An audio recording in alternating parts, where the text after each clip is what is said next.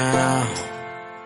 Take a step outside and seize the day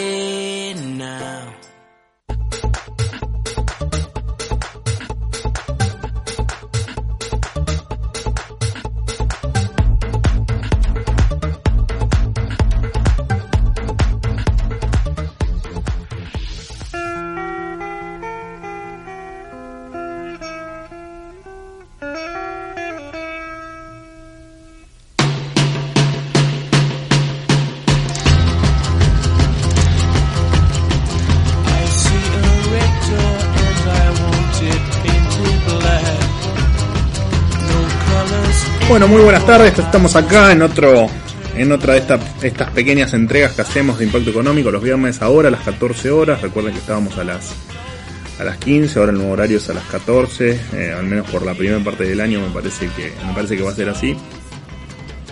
Así que bueno, como siempre, muchísimas gracias a Radio Capital por el espacio, gracias a Fernando y a Karina, que son quienes quienes manejan quienes manejan la radio.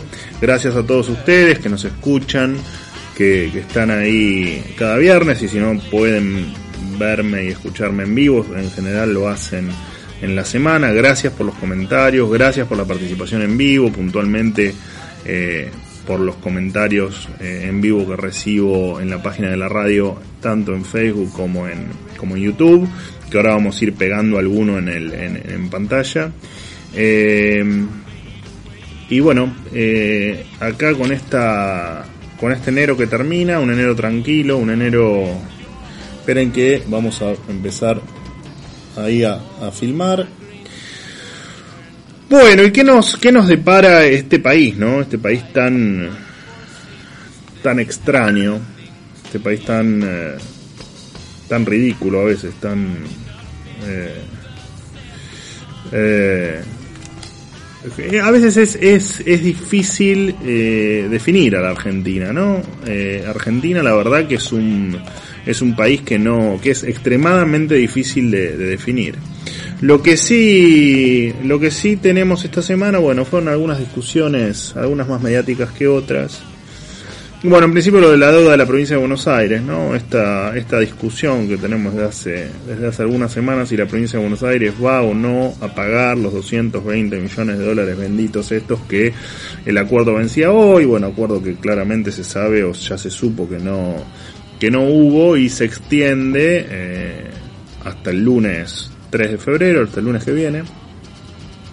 Eh, digo, a ver, estaba en el contrato, o sea, acá no hay, no hay una, no hay gestión de absolutamente nada, simplemente no llegaron a un acuerdo, eh, los plazos continúan y ese plazo vence efectivamente el, el 3 de febrero. Eh, entiendo que eh, harán todo lo posible y que no entrarán en default, veremos la realidad el lunes. Porque tiene un componente económico que son los 220 millones de dólares, que son monedas, digamos, o que los pueden en tal caso conseguir. Imagínense que le, le invocan un bono a ANSES para sacarle plata para vaya a saber hacer qué cosa. Imagínense si no le van a poder sacar eh, algunos millones más como para pagar estos 220 millones de millones de dólares, ¿no? O sea que desde lo económico está claro que, eh, o desde lo económico financiero está claro que la deuda la, la, la deben pagar y la van a pagar. Ahora, eh, desde lo político es un poco más complejo porque desde lo político tenemos dos patas. Primero, si efectivamente esto está coordinado o no con el gobierno nacional, por un lado, y por el otro, bueno, escúchame, Axel Kisilov, no quisiste, me dijiste que no me podías pagar y ahora me estás pagando. Eh, habría ahí alguna algún tipo de incoherencia que a los, por supuesto que a los políticos argentinos poco le importa las incoherencias, pero veremos veremos cómo cómo resuelven ese ese tema.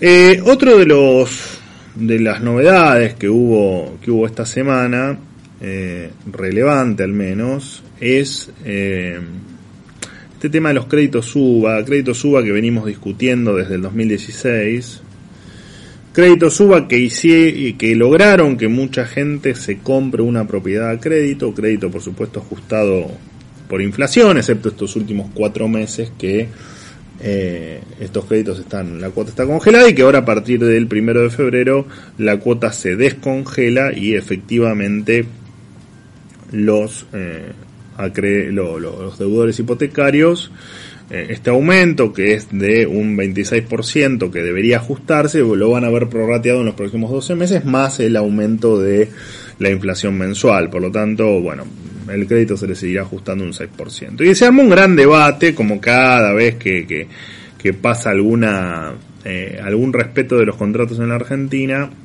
eh, se arma un debate sobre si el crédito UBA fue un engaño, no fue un engaño, o, si efectivamente el, o, gran parte de el, eh, gran parte del debate se centró en si el Estado tenía que salir a ayudar a esos deudores hipotecarios.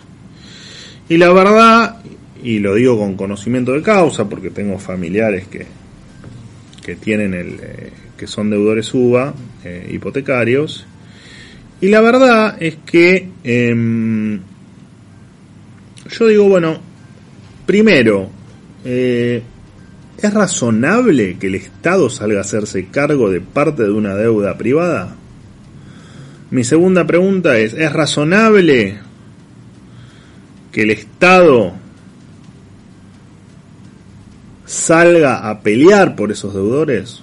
Ya no, ni siquiera digo a poner plata, ¿no? A intervenir en esos contratos entre privados.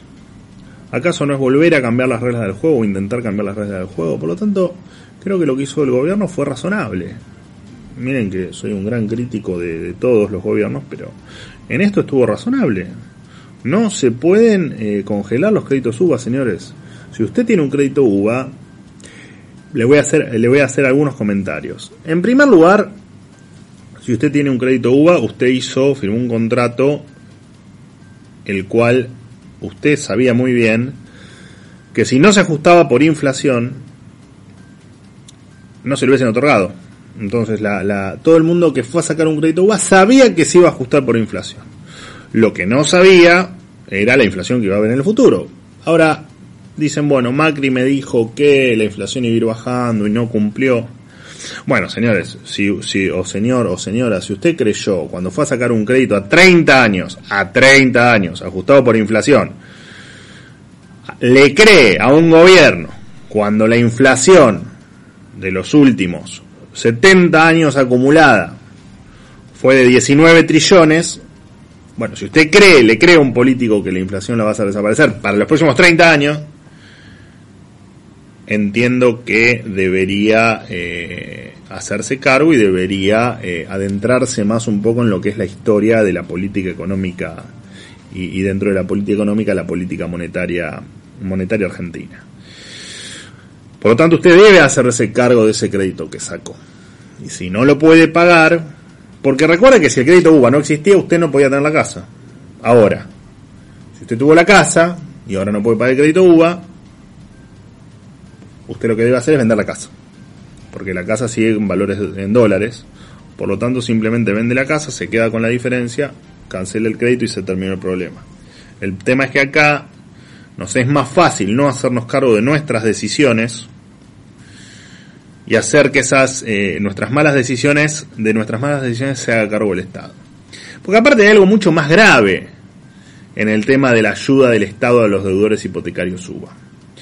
Que por ejemplo en mi caso, que pude haber sacado un crédito hipotecario y no lo hice, porque evalué que el riesgo era demasiado, y tomé una decisión y no me compré una propiedad con un crédito hipotecario UBA, perdiendo el beneficio de tener una propiedad, eh, en fin, eh, tomé la decisión de no obtener ese beneficio, no termino de entender por qué si eh, el Estado se hace, se, le piden al Estado que se haga cargo de parte de ese interés, ¿por qué si se hace cargo de ese interés lo va a tener que hacer eh, eh, con impuestos? Esos impuestos los pago yo porque yo que no quise tomar el riesgo le tengo que pagar a usted el mal, la mala decisión que tomó. O sea, va contra mis intereses que congelen los créditos suba. Otra cosa es que los bancos y los acreedores y los deudores se pongan de acuerdo y entre los dos, eh, en tal caso el banco puede otorgarle alguna. Eso es otro tema. Pero que el Estado salga a salvar a los deudores suba, yo creo que es un, un delirio, un delirio que es la explicación de la decadencia argentina, ¿no? es el no respetar lo que firmamos, que no solo pasa en los créditos digo, en, en los argentinos en general eh, no respetamos nada, y me parece que esta es una buena oportunidad de empezar a tomar conciencia y empezar a responsabilizarnos de las decisiones que tomamos. Porque es, ocurre lo mismo en otros ámbitos. Digo, a ver, si yo no puedo pagar, olvídense de los créditos UBA. Supongamos que es un crédito a tasa fija y yo hoy me quedo sin trabajo y no lo puedo pagar. ¿Qué hago? Le, pido al Estado que me lo pague. Esa, esa, esa es la lógica. A mí me parece que hay que hacernos cargo, muchachos, de las decisiones que tomamos. Eh, me parece que tenemos que entender entre todos que si no lo paga el deudor hipotecario, que fue quien tomó el riesgo y que goza de su propiedad, lo vamos a pagar quienes no tomamos el riesgo.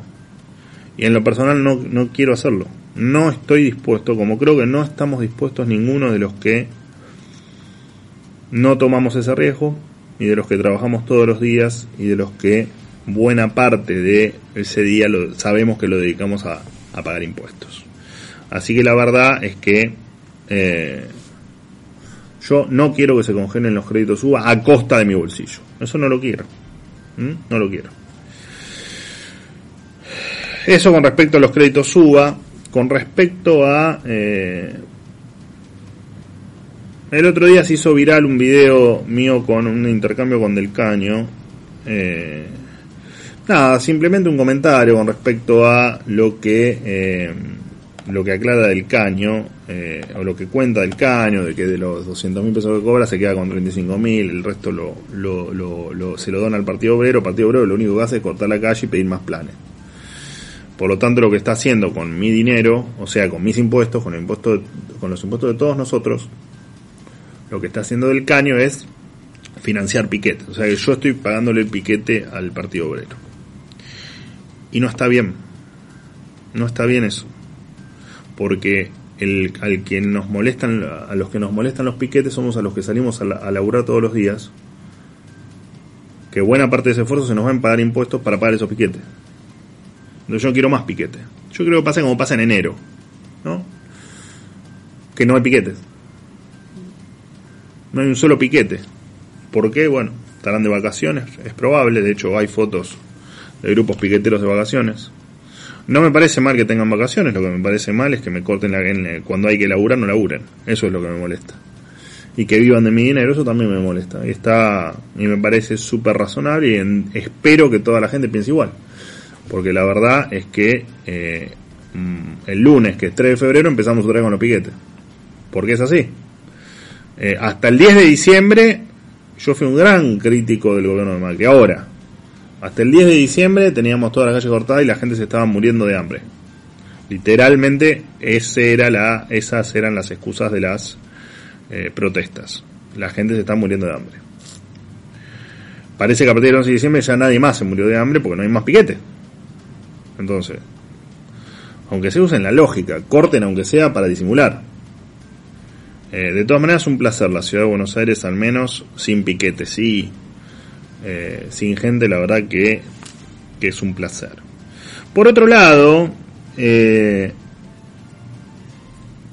por otro lado, el otro tema que quería tocar en, en esta pequeña introducción es el tema de los rugbyers, el tema este que viene aturdiendo a la eh, a, los medios, a en fin, a lo que se habla todos los días en la calle.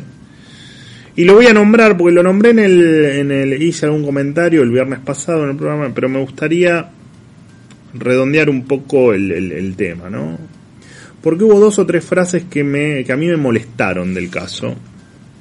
Caso que me molesta porque me molesta cualquier asesinato que ocurra, eh, mucho más si es entre 10 a un pobre pibe indefenso, ¿no?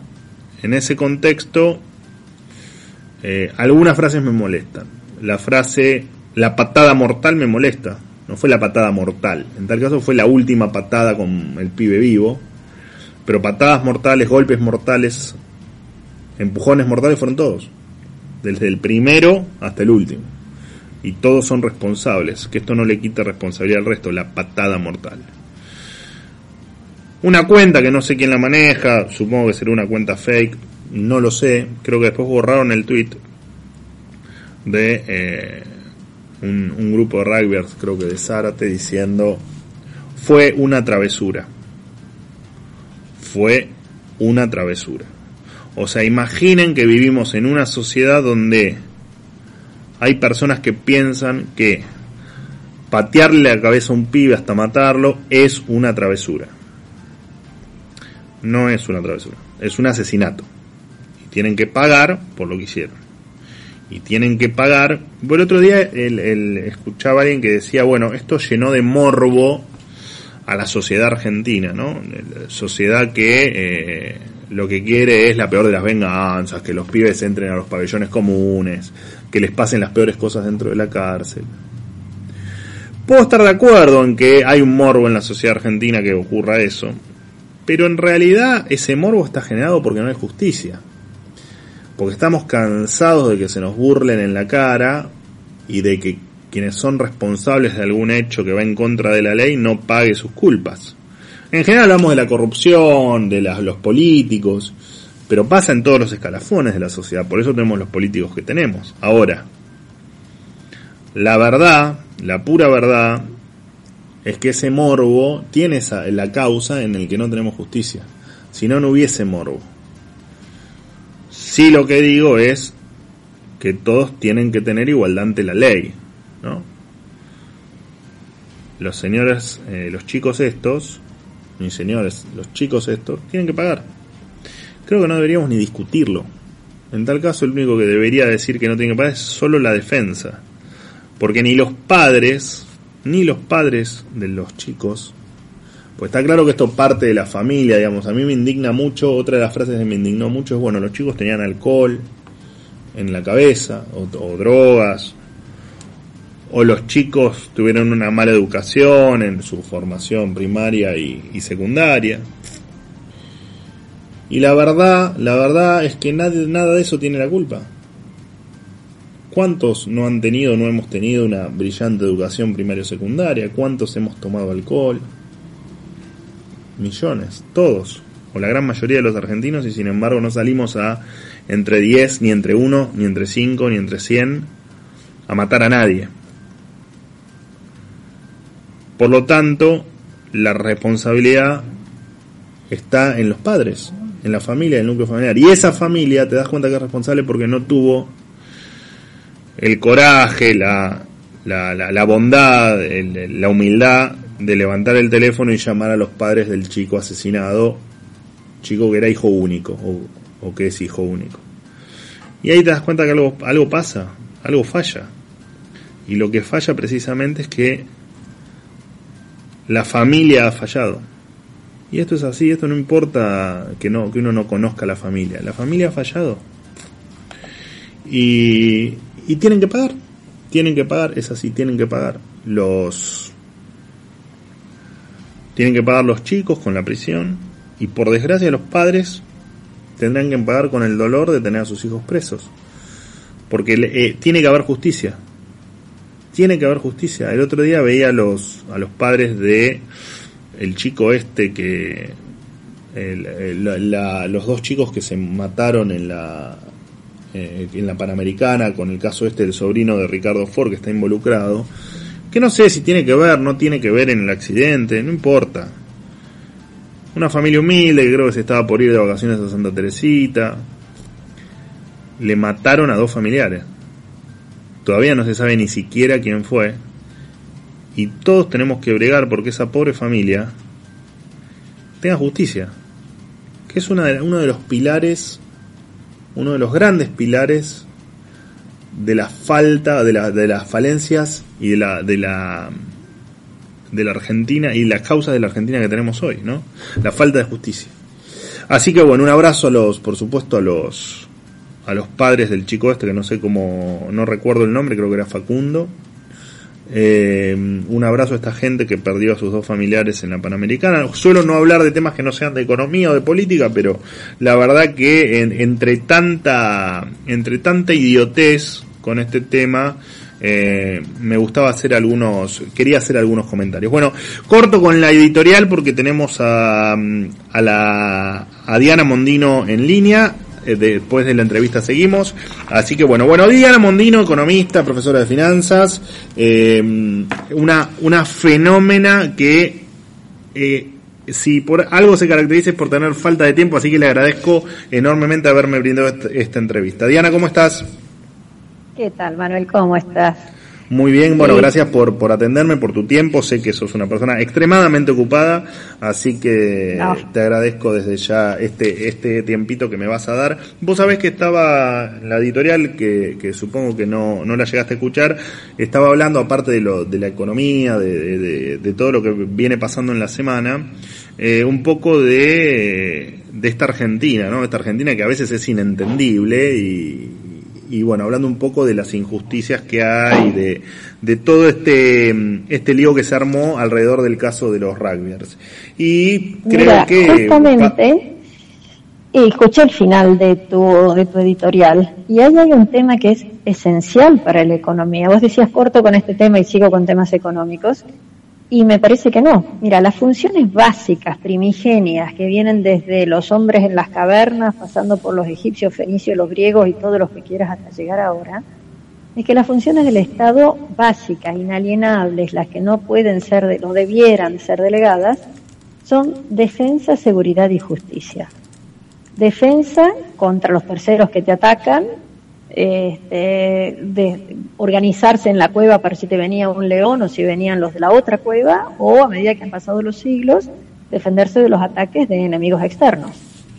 Eh, seguridad para los diferendos que hay entre justamente un caso como, como este, que, que estabas mencionando, en donde tratemos de que esas cosas no ocurran, tratemos de que la gente respete los semáforos en rojo, porque si no hay un choque, tratemos de que la gente no esté armada o ataque en forma injustificada, y justicia, que es cuando los contratos entre privados, que los contratos no son solamente los papelitos que vos y yo y los demás firmamos. Los contratos es, digamos, la convivencia que queremos tener en sociedad, pero que eso se cumpla, o sea, que tengamos entre todos un acuerdo de qué cosas son o no son aceptables en la sociedad. Y esas tres funciones, en Argentina, yo diría que en Latinoamérica en general, están muy de capa caída. Como no tenemos ataques externos, entonces la parte de seguridad está muy caída, como el ejército ha sido muy desprestigiado por diferentes razones, con o sin, con sin merecimiento también, digamos, también este, defensa no funciona.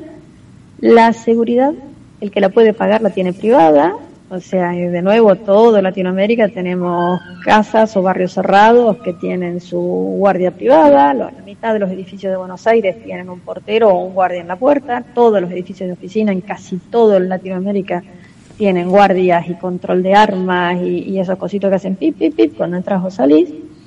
Y justicia, que aunque sea justo eventualmente en el reclamo, tarda mucho.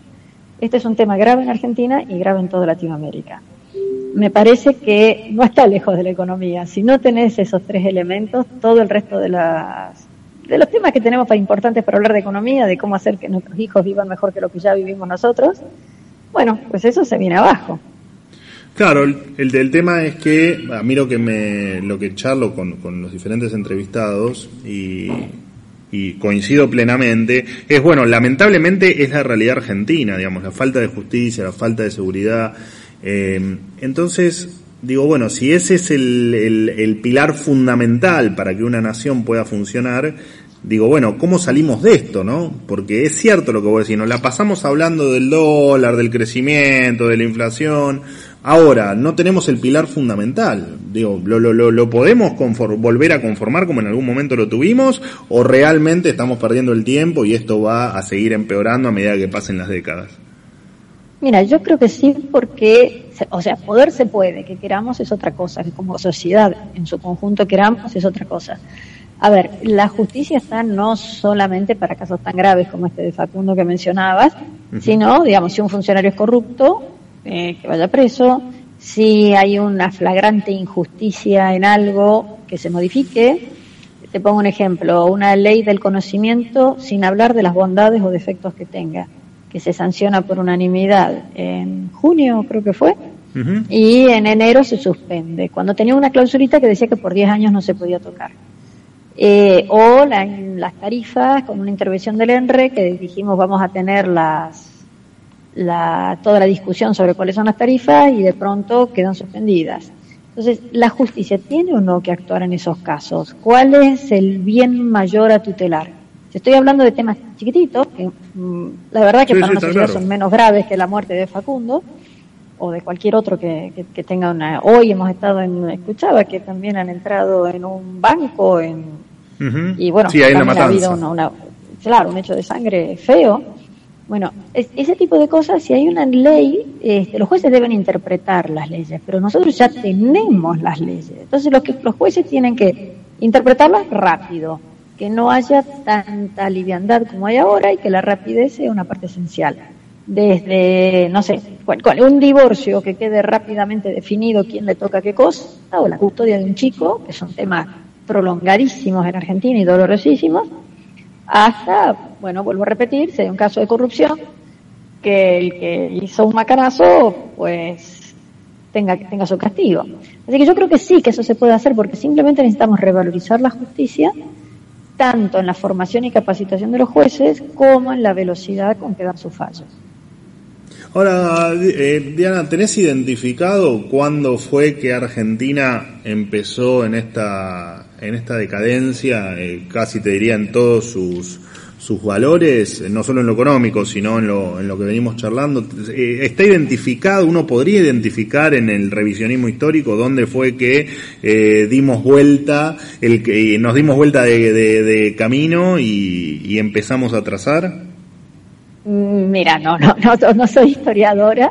Hay quienes dicen que antes de la Revolución de Mayo ya veríamos con problemas porque los, reyes y los virreyes eran excesivamente regulatorios. creo que el tema que tenemos en general en todas nuestras culturas es que eh, hay un exceso de normativo. Vos sabés que todas las ciudades, vos vas a una ciudad del pueblo del interior y ya sabés dónde va a estar la municipalidad, dónde está la iglesia, aunque no hayas ido nunca porque, digamos, desde los virreyes que venían diciendo los planos de las ciudades deben ser de tal manera, cuadradas, de esta forma, puesto acá, tal, bueno, ¿es, lógico, razonable? ¿Siempre tenía que ser así? ¿Cuál, cuál era el, el motivo? Los desconozco, pero bueno, 400 años después siguen estando de esa manera. Entonces, lo que nosotros tenemos es un país que le cuesta moverse de la norma que haya sido. Entonces hay gente que dice, no, los problemas empezaron con la enfiteusis de, Rivadavia, otros que dijeron no, con la crisis de Bering, otros que dijeron con la Primera o la Segunda Guerra Mundial, otros que dijeron con Perón, otros que dijeron con los golpes militares. Elegí, elegí el que creas que ha sido una bisagra. Pero el problema es que en general tuviste una decadencia y en donde entonces se fue destruyendo capital. Este, o sea, ¿qué quiero decir con destruyendo capital? Vos eh, generabas un negocio o armabas una actividad o educabas de determinada manera y después resulta que eso, por algún motivo, ya no era útil. Entonces, esa era una inversión importante que dejaba de serlo. Te pongo un ejemplo. Mi abuela decía que había que hablar francés. Ella hablaba francés, una señorita bien educada, tenía que hablar francés, entonces yo tengo que hablar francés y la utilidad del francés hoy en día es notablemente menor que la del inglés. Entonces también es un capital social que en, que dejó de ser útil. En Argentina nos pasamos destruyendo inversiones. Es, ese creo que es un, punto crítico. Ahora, por ejemplo, te pongo un ejemplo bien reciente, se ponen retenciones, entre otras cosas, a la exportación de carne, cuando ha habido en los últimos dos años o tres años inversiones fenomenales en frigoríficos para exportación, que necesitan tener un montón de permisos, que necesitan visitas de los inspectores de afuera, es, o sea, no es solamente lo que pusiste en fierros y capacitar gente. Tuviste que presentar protocolos en 15 países. Cada vez que se hablaba de la apertura de un mercado es que se habían, eh, bueno, eh, generalizado las mismas normas acá en Vietnam y Tailandia. Y después resulta que dicen, no, ahora no. Entonces, esas cosas son las que van haciendo que Argentina tenga, le resulte imposible progresar. Eh, yo creo que, que, tenemos que darnos cuenta que las normas, aun cuando sea una mala norma, aun cuando sea una cosa que vos y yo rechacemos, pero que se quede. Porque resulta que te la ponen, te la sacan, te la, cambian para acá o para allá y entonces es imposible. Sí, es el Este, gran, eh, bueno, es el, el- el gran talón de Aquiles de Argentina, es la seguridad jurídica, ¿no? Me parece que eh, todo relacionado, por supuesto, con la justicia, eh, justicia que está relacionada con los legisladores que hacen las leyes y legisladores que están relacionados al poder político central, porque en definitiva eh, son parte de la misma corporación, pero digo, la seguridad jurídica ha sido fundamental en esta destrucción de capital de la que vos hablás, ¿no? Claro, bueno, vos mencionas los legisladores, por ejemplo. Eh, nosotros tenemos varios temas en, el tema de, elección de nuestros representantes que deberían, eh, como mínimo, estudiarse o cambiarse. Una es la lista sábana, que vos no elegís al que querés, vos elegís al- a lo mejor el primero, segundo de la lista, o al partido que te parece más apropiado, pero vos estás eligiendo 10, 12, 15 tipos que ni sabes quiénes son la mitad de ellos. Después están todos los jueguitos, que a fulano lo eligieron diputado, pero después ni siquiera renuncia, se toma licencia y se va a un puesto de otra cosa. Entonces, Sí, la claro, gente que sí, lo haya votado eh, convencida de que le parecía que era una persona que iba a, a defender bien los temas, pues se va. Y el otro punto, que es gravísimo, es que no tenemos representatividad. Nosotros, ¿te acuerdas cuando estábamos en la primaria que estudiábamos que Argentina tenía un gobierno representativo, republicano y federal? No tenemos ninguna de las tres cosas. poderes. Claro, no tenemos ninguna de las tres cosas, pero la parte representativa es, ponle el, ejemplo que, que, que- que puse recién, digamos, de los frigoríficos, por decir algo, ¿eh? no, no, no quiere que sea, que sea más relevante ni nada. Pero ese señor, ¿tiene a quién referirse? ¿Tiene a alguien que decir, no, este es el señor que está encargado porque en su pueblo hay un frigorífico o porque se manifiesta a favor de, de defender ese derecho, o al revés, el de los trabajadores que en su momento fueron despedidos, este, mm, en 10, 12 mil empleados que salieron de, lo- de los frigoríficos entre el año 2008 y 2015. O sea, no importa cuál, cuál actitud o interés defendés. Si hoy tenés los sindicatos que defienden los intereses de la gente que tiene empleo, no de la gente en general o y mucho menos de los desempleados, las empresas que tendrían que defender su, su capacidad de, de- de- de- de generar riqueza, y ninguno de los dos tiene representaciones en el, en el Congreso. Claro. Puede ser que haya algún sindicalista, puede ser que haya algún empresario, pero no hay nadie que específicamente represente eso, o la gente del norte de la provincia JJ. Sí, Eso ahora qué increíble cuando, qué increíble cuando me, me contás esto, porque eh, una de las preguntas que yo te tenía para hacer era, bueno, ¿cómo ves la Argentina desde lo económico de acá hacia adelante? Y con todo lo que me hablas de otros temas que no son netamente económicos, me puedo imaginar la respuesta, ¿no? Lo que pasa es que si no tenés las bases sólidas, la parte económica, va a haber gente que le vaya bien, va a haber gente que le vaya muy bien, pero va a ser una minoría, ¿no? Va a ser los que acertaron a ver para dónde venían los tiros o que tienen un amigo en alguna parte del gobierno. O sea, no tenemos un sistema que nos ponga a todos en una razonable igualdad para que más o menos algunos le mejor y otros peor, pero que no haya fuertes asimetrías. Yo creo que la economía en este momento tiene varios problemas. O sea, se habla mucho, mucho, mucho de la deuda, pero si te fijas, los vencimientos de deuda no son tan graves. O sea, hay una trampita en el discurso que es que se habla del monto total de la deuda, pero es como si alguien sacó una hipoteca y dice, uy, tengo que pagar toda la hipoteca. No, no, momentito, vos tenés que pagar a lo largo de 12 meses durante 20 años. No tenés que pagar todo lo que te prestaron todo junto. Te compraste un tractor, no tenés que pagarlo todo junto. Tenés 5 años para pagarlo.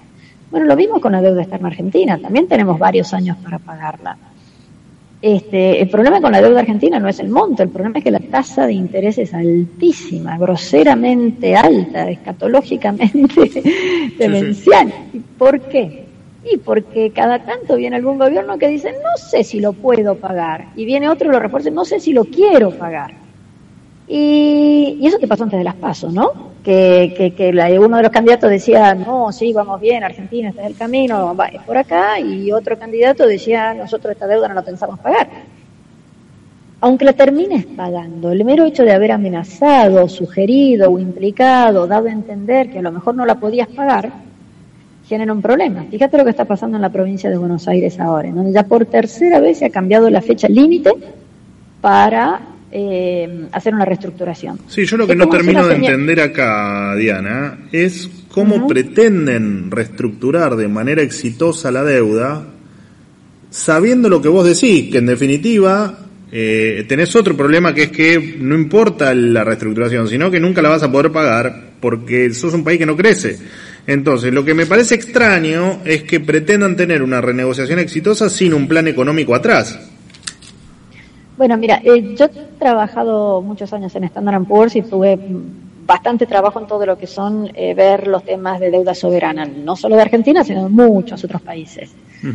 Y acá, eh, digamos, las deudas se pagan con plata, con cash. Estoy diciendo una obviedad. Este, mm, Argentina, aún cuando ha crecido a veces, pero bastante poco, per cápita no venimos creciendo desde hace años, pero aún cuando ha crecido, el crecimiento se lo gastó, no lo guardó. Entonces, inclusive vos podrías pagar, aunque no crezcas, si dejas de gastar en otra cosa o mejorarás tus ingresos, cualquiera de las dos. Eh, el tema en Argentina es que le estamos diciendo a un señor, mira, ahora no me alcanza, pero el año que viene sí me va a alcanzar. Y el otro te tiene que creer, ¿por qué te va a creer? ¿Qué vas a hacer para que el año que viene sí te alcance? Mostrame cómo mejoran tus números fiscales. Mostrame en qué dejaste de gastar o cómo mejoraste la recaudación que cualquiera de las dos cosas pueden ocurrir y cualquier y una pero una tiene efecto de mejora el crecimiento. Entonces si se baja el gasto público el crecimiento del país eh, será mayor. Si se aumentan los impuestos el crecimiento del país será menor. Entonces desde el punto de vista del acreedor con qué le pagas no es indiferente ¿ok? y hay otro tema que no, no nos tenemos que olvidar. El acreedor no son todos señores ricachones que están fumando un habano a oscuras en algún lugar que se habla otro idioma. que es la imagen que se tiene, ¿no? Claro, escúchame, eh, los bancos tienen bonos y si vos o yo, el que nos está escuchando, tiene un plazo fijo, el, el banco se lo va a poder devolver si los clientes del banco le pagan. Y uno de los clientes del banco es el gobierno que tiene los bonos o el ANSES, que tiene un montón de bonos, o los fondos comunes de inversión. Entonces, ¿a quién es que no le vas a pagar? ¿A quién es que le decís, no, a vos te voy a bajar un cachito? Al Fondo Monetario difícil, una, porque históricamente nunca ocurrió, y dos, porque ya nos está cobrando una tasa de interés notablemente menor. Acá el punto, para mí, serio, y lo digo con, una, iba a decir con profundo conocimiento, pero digamos, con profunda convicción, es que lo que hay que renegociar no es el capital, es la tasa de interés. Señores, 10% no puedo pagar, pero 6 sí. 5 sí. El capital sí te lo voy a devolver. Porque si a un señor le decís, no, no te voy a devolver el capital, los 100 pesos que vos me prestaste con una tasa elevada, no te los voy a pagar, sino que te voy a pagar, por ejemplo, 80, la tasa de interés no va a bajar nunca. Y lo que te joroba en el crecimiento, lo que te impide el crecimiento es la tasa, no el capital. Acá el problema son los intereses, no el capital. Estamos hablando, eh, digamos, estamos no con el caballo atrás del carro. Estamos con un carro sin caballo. Estamos hablando de un tema profundamente equivocado. Acá la negociación de la deuda va por el lado de los intereses y no por la quita de capital. Yo escuché bastante, no toda, pues no tuve estómago, ni paciencia, ni, ni, coraje para escuchar la discusión en el en diputados sobre la deuda. Pero meta hablar de quita cuando lo que necesitas es bajar la tasa y decir, mire, yo la plata se la voy a devolver, créame, cóbreme un cachito menos de interés para que entonces yo lo pueda devolver más rápido. Y estamos diciendo todo lo contrario. Somos un marido golpeador que le pega a la mujer y, que, y encima la amenaza si vas a la policía te pega un tiro eso es lo que estamos haciendo. Sí, este, sorry, me salió el feminismo de adentro, ¿no? Pero no, no, no, pero la, la, la, imagen que transmitís es esa, ¿no? Es eh, y aparte lo venimos haciendo hace muchísimas décadas, digamos, hubo épocas donde nos comportamos mejor, pero la verdad es que somos defolteadores seriales. Eh, sin entender bien tampoco, porque digamos, todavía buena parte de la sociedad, que es lo que más me preocupa a mí, lo que más me preocupa es que buena parte de la sociedad piensa que la responsabilidad es del acreedor y no de nosotros. Eh, me, me, resulta increíble. Te lo, dicen, específicamente. El que nos prestó sabía que corría un riesgo. Ojo, lo ha dicho desde el premio Nobel Stiglitz. En su momento Grecia decía cuando le habían prestado que el otro tenía la culpa. Pero, espera, vamos a hacer un supuesto. No pagamos nada de deuda nunca más viene mágicamente descubrimos un yacimiento de oro en la, abajo de la pirámide de Mayo y se usa esa oro para pagar. Y Argentina a partir de mañana tiene cero deuda, cero. ¿Qué crees que va a pasar? y duramos dos años y reventamos otra vez. No, porque Argentina sigue teniendo déficit, entonces siempre sigue necesitando que te vuelvan a prestar un cachito. O sea, mientras tengamos déficit que necesita que te vuelvan a prestar otro cachito, mañana vas a volver a tener un cachito de deuda, poquita, poquita, porque ya pagaste tu boda con el sacrificio, sin sacrificio de los argentinos, sin ningún tipo de, de, de, de, problema. Y sin embargo, mientras tengas déficit, vas a volver a necesitar más plata, no menos. Entonces, nos olvidamos de ese pequeño, enorme detalle. Este, el problema argentino de la deuda es que eh, la tasa de interés te, invalida para crecer, no el capital, insisto, es la tasa, que el gobierno necesita consistentemente más dinero y, y, además usan el eufemismo. ¿Qué quiere decir una deuda sustentable? Quiere decir una que no aumente con respecto al PBI, al menos eso dicen los libros que uno estudió. ¿Y cómo vas a hacer para que no crezca con respecto al PBI si el PBI no crece? Sino todas las cosas que te dije para no contestar tu pregunta de que no hay un plan de gobierno. Me escapé por la sí, Sí, sí, clarísimo. Porque la respuesta es, la respuesta es no hay un plan de gobierno que yo conozca hasta ahora. Obvio, siempre es, ni hablar desde nuestro conocimiento. Te hago las últimas dos y te prometo que te libero. Eh, la verdad es que me llevaste el tema de deuda, que me es súper interesante todo lo que me decís. Eh, simplemente me gustaría saber tu opinión en cómo termina la novela. ¿O cómo ah, crees que termina la novela? Si supiera, si supiera no hubiera comprado bonos. Yo los ahorro para, para comprar una casa eventualmente estaba en bonos, así que yo siempre pensé que se pagaba. Bien. No, a ver, creo que acá tenemos solamente un tema ideológico, esto no es, es un tema, no es un tema económico, es un tema de convicción. La convicción de que hay que pagar pase lo que pase, o la convicción de que nos podemos hacer los vivos una vez más. No es un tema técnico en este momento. Eh, perdón, y una de las pruebas de que esta funciona es todas las cosas que se han llamado a discusión, los, timelines, los, cronogramas que se han armado para la deuda, etcétera. Se tardó muchísimo en mandarlos. Cuando los mandan son extremadamente apretados. Los tipos que saben de hacer estas cosas, que nos guste o no nos guste, son los bancos internacionales, se les dice, ah, pero no le voy a pagar nada más que tanto y cuánto. Entonces los tipos te lo van a cobrar por otro lado, no van a, nadie va a trabajar gratis haces un shortlist de los bancos que estás dispuesto a aceptar. ¿Y por qué? Si querés que te digamos, la máxima competencia. O sea, a mí me da la sensación que ninguna de estas cosas tienen el grado de profesionalismo eh, realmente necesario. Ojo, no, ojo, no hay, no hay, no hay improvisación tampoco, ¿eh? O sea, también es mucho para, para los diarios, para hacerse el, el a ver, voy a hacer una grosería, siendo nada más, pero para hacerse el machito, diciendo eh, yo, yo me la banco. La verdad que no, se, no está ocurriendo eso, eso es para los diarios. Hay mucho trabajo, pero me parece que es un trabajo que no es suficientemente profesional para la envergadura del problema que tenemos. Bien, clarísimo. Y te cierro con una pregunta casi te diría personal. Eh, bueno, vos sabés que estoy colaborando con el armado de eh, un nuevo partido, con nuevas reglas del juego. No sé si escuchaste algo y si tenés alguna opinión sobre la nueva política que queremos. Sí, mira, eh, lo vi, este, sigo en Twitter, mira, mira. Este, eh, me parece excelente. Eh, este partido, el partido que fuere, pero este, digamos, no solamente por el valor y el de las personas que, que, que, por lo que he leído están involucradas, me parecen fantástico, pero me parece eh, enormemente valioso que se planteen nuevas ideas, que se generen nuevas alternativas. Ojalá esas nuevas alternativas, además, la gente las pueda entender, las puede, puede elegir. Hoy estamos atrapados en, cosas que van mutando, porque el peronismo no se sabe demasiado bien qué es, porque ha cambiado mucho. El PRO y Cambiemos también ha cambiado mucho. El radicalismo está de un lado y del otro. Hay varias iniciativas de otros, de otros colores, digamos, eh, y la verdad que una idea que represente al espectro liberal en el cual claramente estoy, digamos, eh, convencida de que es la mejor opción, me encanta, me encanta y me parece que la gente que, con la cual estás trabajando vale oro. Veremos si la gente puede entender la enorme virtud que tiene poder defender su derecho. Este, y que, y que, perdón, y que con cada derecho que defendemos tenemos una obligación creo que, te felicito por la iniciativa, los felicito por la iniciativa, me parece que, que va a andar bien.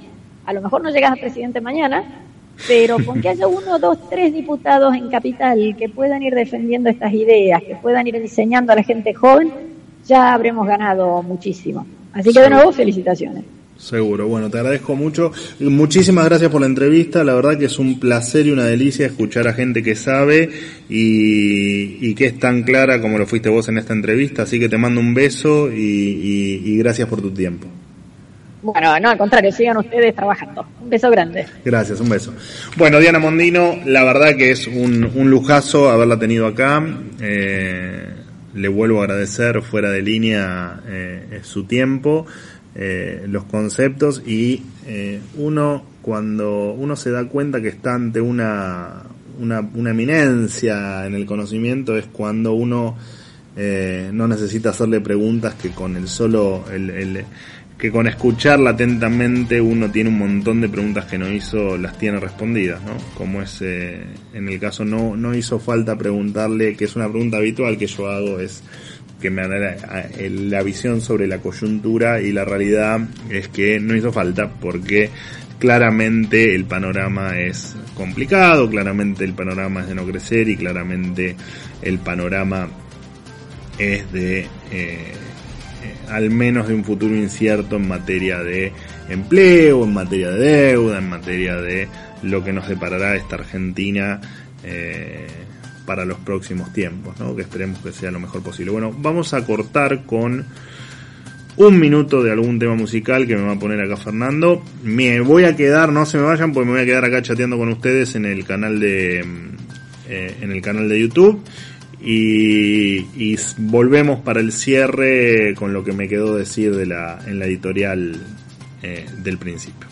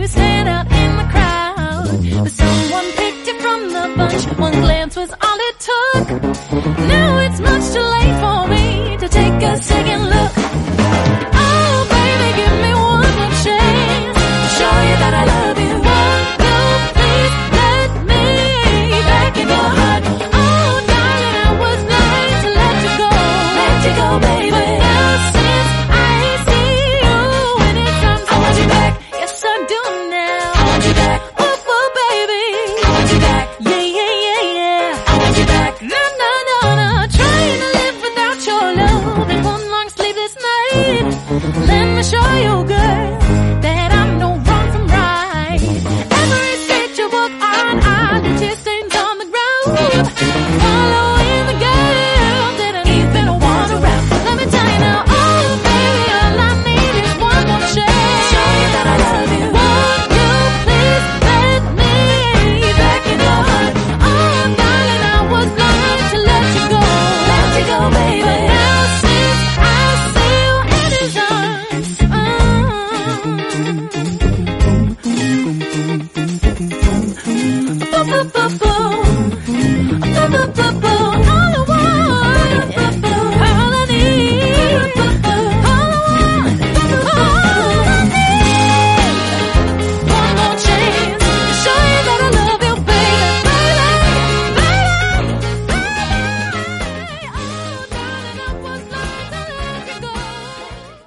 Bueno, estamos de vuelta acá después de escuchar a, Diana Mondino. La verdad que lo que yo tenga para decir eh, poco valor tiene, pero tenemos que llenar los próximos 5 o 10 minutitos de programa.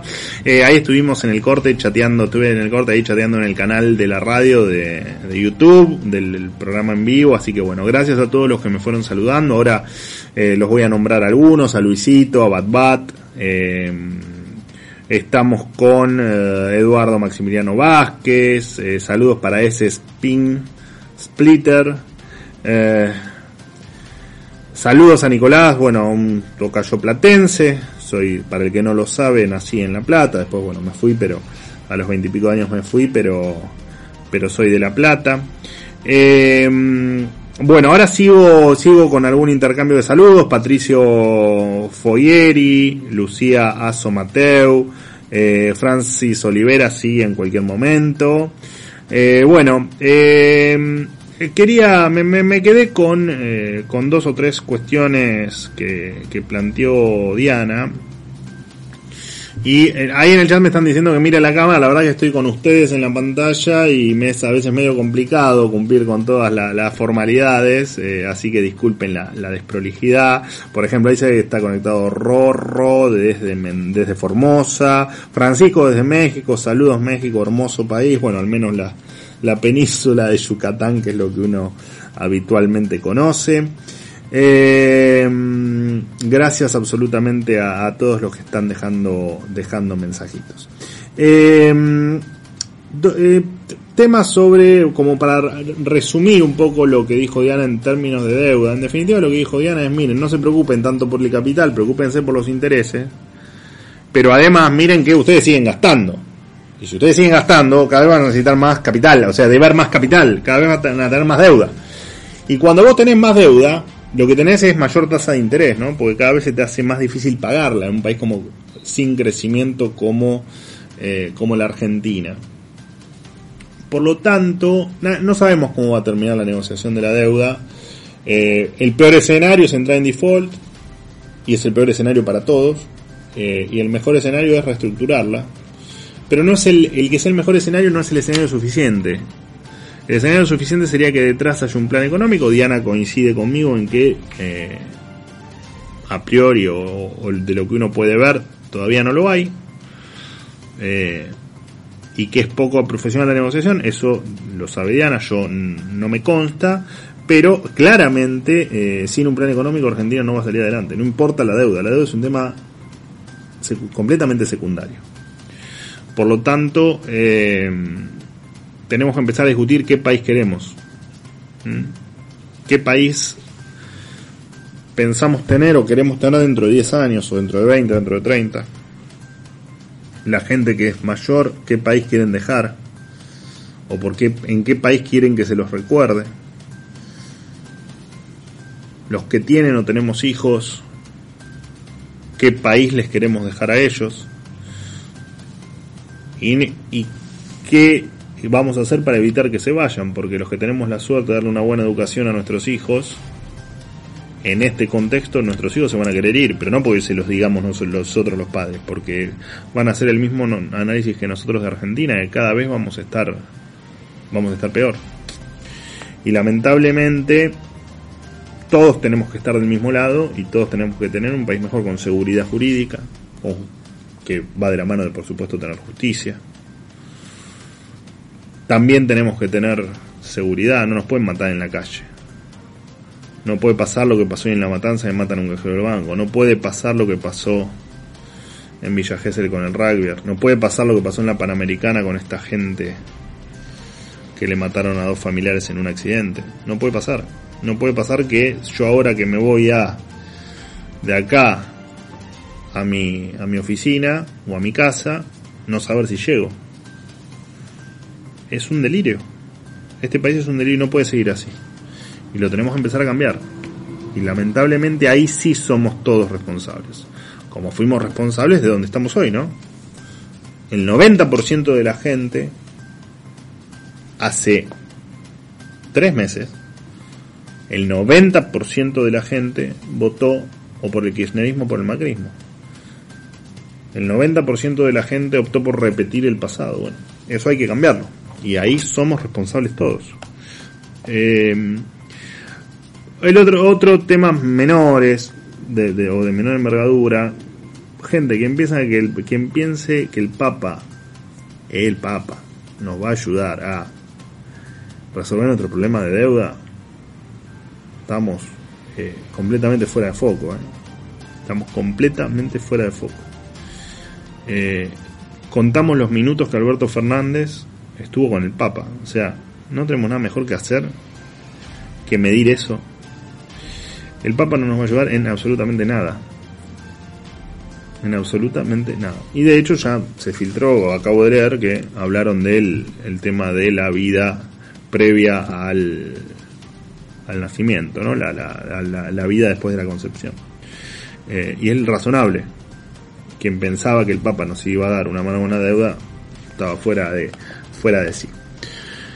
Bien, bueno, y me quedaba un temita con los sindicatos. Tengo mucho para hablar de los sindicatos, mucho para hablar de los sindicatos. Eh, sindicatos que salieron a controlar precios. Sindicatos que se preocupan por si el supermercado subió la lata de tomate, cuando son los grandes responsables de que hoy el 38% de los trabajadores argentinos estén en negro. Son los responsables de que el salario del trabajador argentino sea cada vez menos y son los responsables de que cada vez haya más desocupación. O uno de los grandes responsables. Coautores del hecho, como le dicen en, como dicen los abogados. Pero de los sindicatos me voy a encargar la semana que viene, porque aparte me quedan tres minutos o cuatro minutos que simplemente quiero eh, ir saludando un poco a la gente que se conectó al canal de YouTube. Eh, por ejemplo, eh, bueno, ahí se pusieron a debatir entre ellos. Leandro Martínez, muchas gracias. voy, a ir, voy subiendo para voy a ir de los más nuevos a los más viejos. hay Alfredo Ogore, sí hay gente experta en seguridad y hay gente experta en salud y también hay gente experta en educación. De a poquito vamos a ir dando a conocer la gente que se va sumando, eh, sea porque quiere participar políticamente o porque quiere colaborar eh, eh, un poquito más alejado y, y, de a poquito vamos a ir vamos a ir dando dando nombres y dando dando algunas precisiones más. Diego Roclomas, desde ya que falta educación, desde ya que falta educación, por supuesto, digamos, Argentina, pensá que Argentina era la envidia del mundo en materia educativa y hoy digamos que estamos últimos. Román, un abrazo grande para vos, saludos Panamá, eh, Emilio Sequeira, un abrazo grande para Panamá. Eh, a ver, Leandro Martínez, te lo respondo genéricamente. Eh, con José Luis eh, nos hemos juntado. José Luis tiene muy buenas intenciones. Está invitado a formar parte de este, de este tren. Eh, y si él lo considera, se sumará. Y si no, no. Este es un, eh, lo que queremos hacer es algo abierto absolutamente a todos.